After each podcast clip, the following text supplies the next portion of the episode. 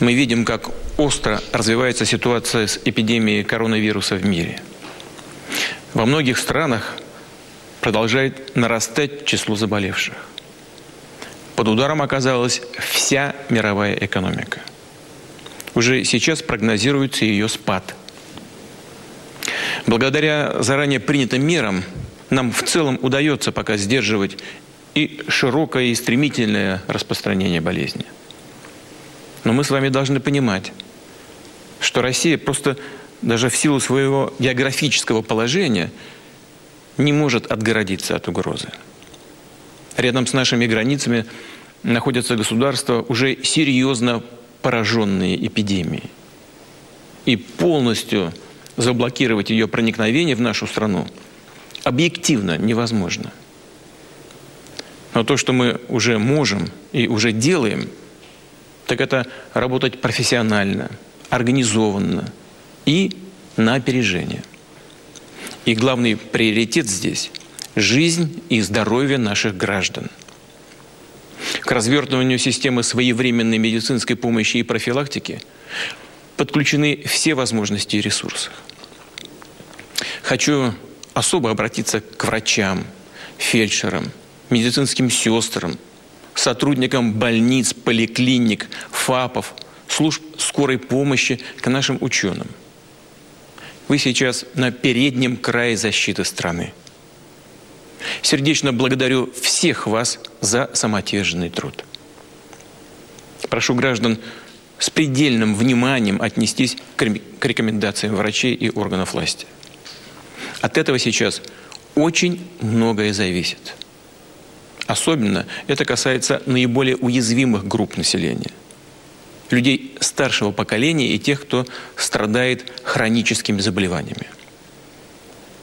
И для них, и для всех граждан сейчас стоит задача максимально снизить риски. Естественно, возникает вопрос и об организации общероссийского голосования по поправкам в Конституцию – с предварительно определенной даты, 22 апреля. Вы знаете, как серьезно, насколько серьезно я к этому отношусь. И, конечно, буду просить вас прийти и высказать свое мнение по этому вопросу, принципиальному, ключевому для нашей страны, для нашего общества.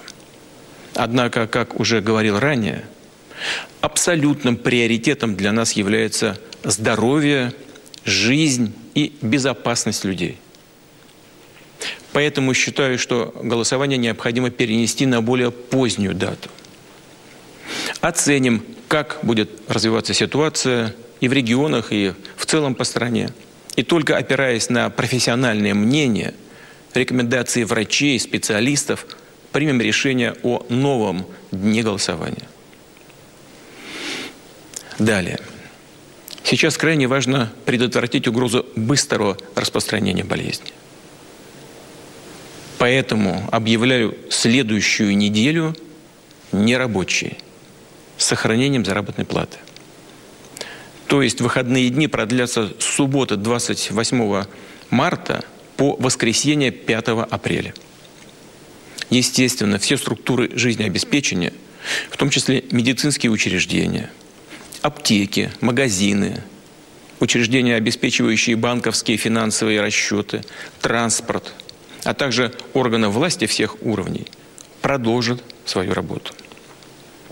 Повторю, длинные выходные предусмотрены именно для того, чтобы снизить скорость распространения болезни. Обращаюсь ко всем гражданам страны. Давайте не будем поступать, полагаясь на наше русское авось. Не думайте, пожалуйста, как у нас бывает, а, меня это не коснется. Это может коснуться каждого.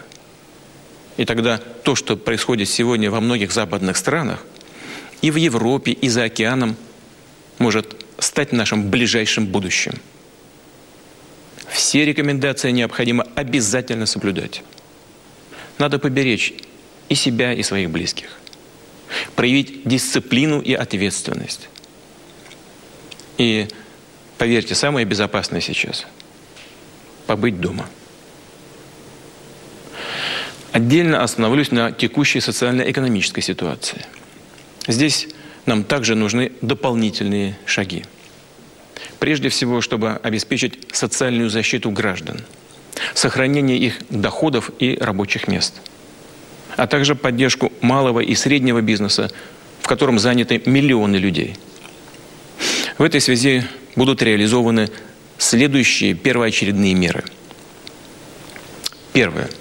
Все социальные пособия и льготы, которые полагаются гражданам в течение ближайших шести месяцев, должны продлеваться автоматически, без предоставления каких-либо дополнительных справок и хождений по инстанциям.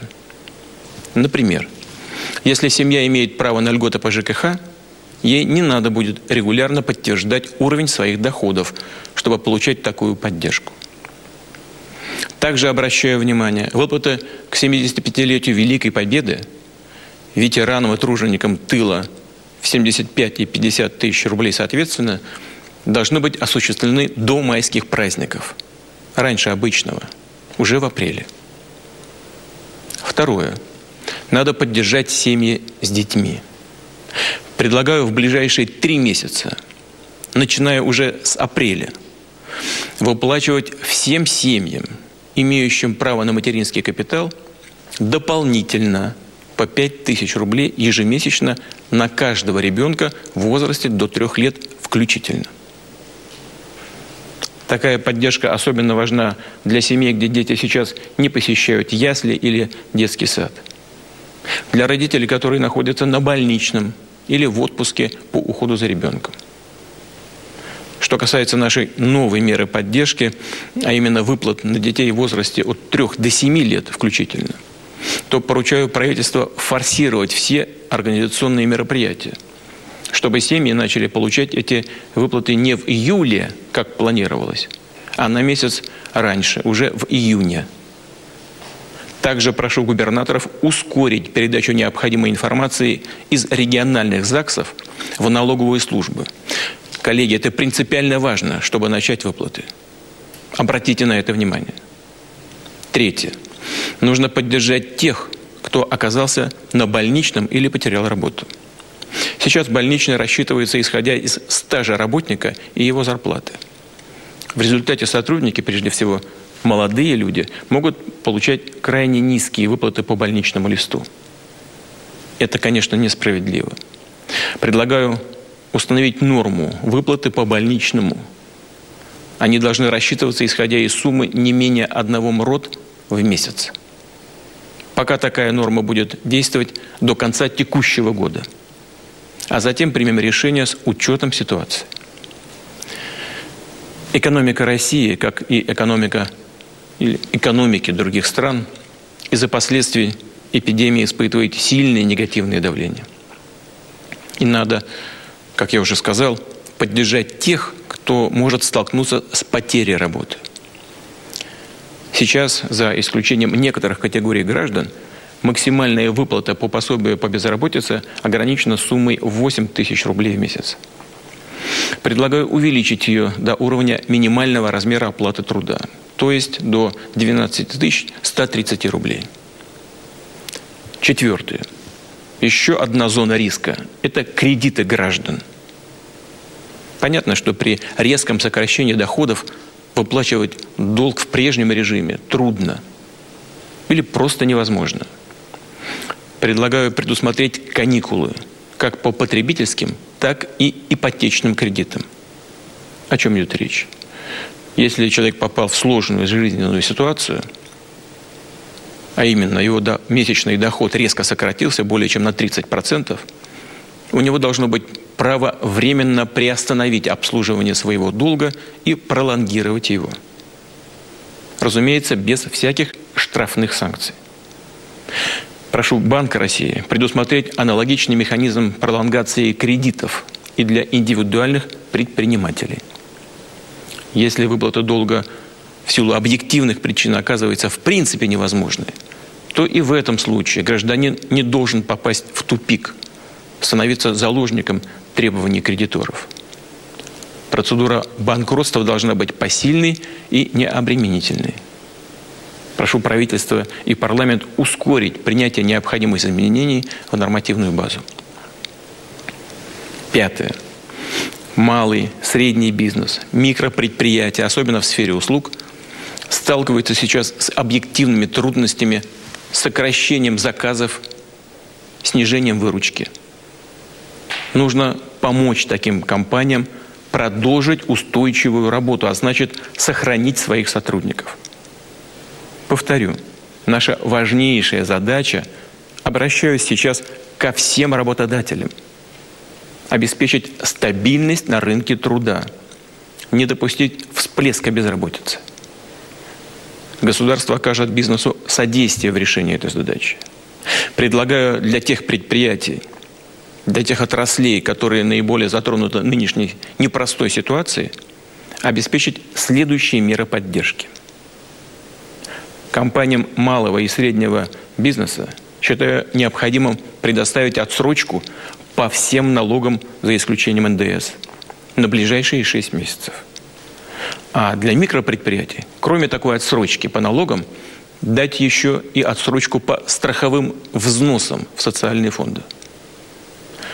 Что касается банковских кредитов, то и здесь компании малого и среднего бизнеса, микропредприятия, оказавшиеся в сложной ситуации, должны получить отсрочку по кредитам также на ближайшие 6 месяцев.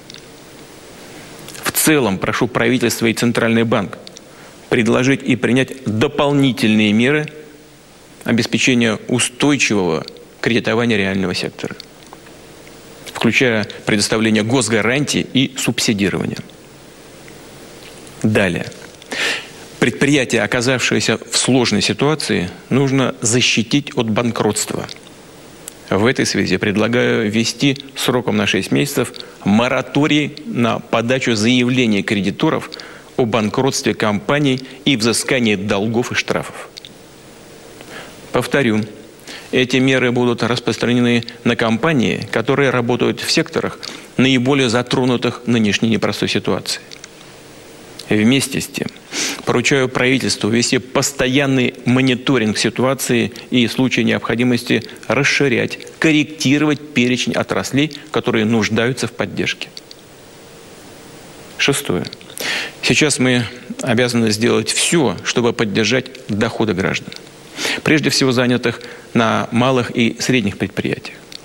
Чтобы у таких предприятий появились для этого дополнительные ресурсы, предлагаю в два раза с 30 до 15 процентов снизить для них размер страховых взносов.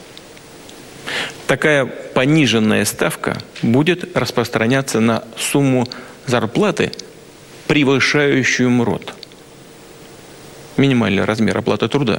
Если же зарплата будет на уровне МРОД или почему-то даже ниже, то ставка останется прежней – 30%.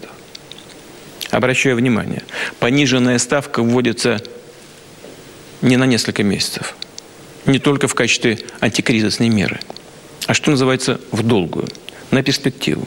И таким образом мы создаем долгосрочный стимул для работодателей повышать зарплаты своим сотрудникам. И, наконец, предлагаю еще две меры. О них скажу отдельно. Первое. Все выплаты доходов в виде процентов и дивидендов, уходящие из России за рубеж в офшорные юрисдикции, должны облагаться адекватным налогом. Сейчас две трети таких средств, а по сути это доходы конкретных физических лиц, в результате разного рода схем так называемой оптимизации – облагаются реальной ставкой налога лишь в 2%. Тогда как граждане даже с небольших зарплат платят подоходный налог в 13%. И это, конечно, мягко говоря, несправедливо. Поэтому предлагаю для тех, кто выводит свои доходы в виде дивидендов на зарубежные счета, предусмотреть ставку налога на такие дивиденды в 15%. Естественно, это потребует корректировки наших соглашений об избежании двойного налогообложения с некоторыми странами. Прошу правительства организовать такую работу. Если же иностранные партнеры не примут наших предложений, то Россия выйдет из этих соглашений в одностороннем порядке. И начнем с тех стран, через которые проходят значительные ресурсы российского происхождения, что является наиболее чувствительным для нашей страны. Второе. Во многих странах мира процентные доходы физических лиц от вкладов в банках и инвестиций в ценные бумаги облагаются подоходным налогом. У нас такой доход налогом не облагается. Предлагаю для граждан, чей общий объем банковских вкладов или инвестиций в долговые ценные бумаги превышает 1 миллион рублей, установить налог на процентный доход в размере 13%. То есть, повторю, не сам вклад, а только проценты, получаемые из таких вложений, будут облагаться налогом на доходы физических лиц. Подчеркну, такая мера затронет лишь порядка 1% вкладчиков. При этом условия для размещения средств в российских банках по-прежнему останутся привлекательными и одними из самых высокодоходных в мире.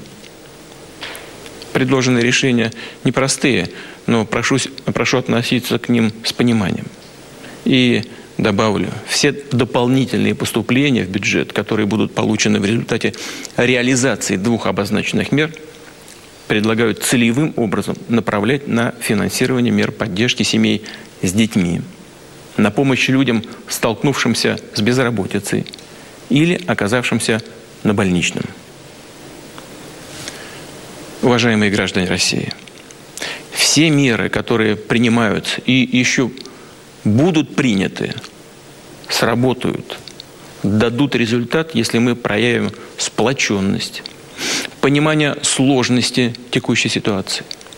Если государство, общество, граждане будут действовать вместе, если сделаем все, что зависит от каждого из нас, нам нужно помнить о своей личной ответственности за своих близких, за тех, кто живет рядом – кому нужна наша помощь и поддержка. По большому счету, именно в такой солидарности и заключается сила общества, надежность взаимовыручки, эффективность нашего ответа на тот вызов, с которым мы сталкиваемся. Благодарю вас за внимание.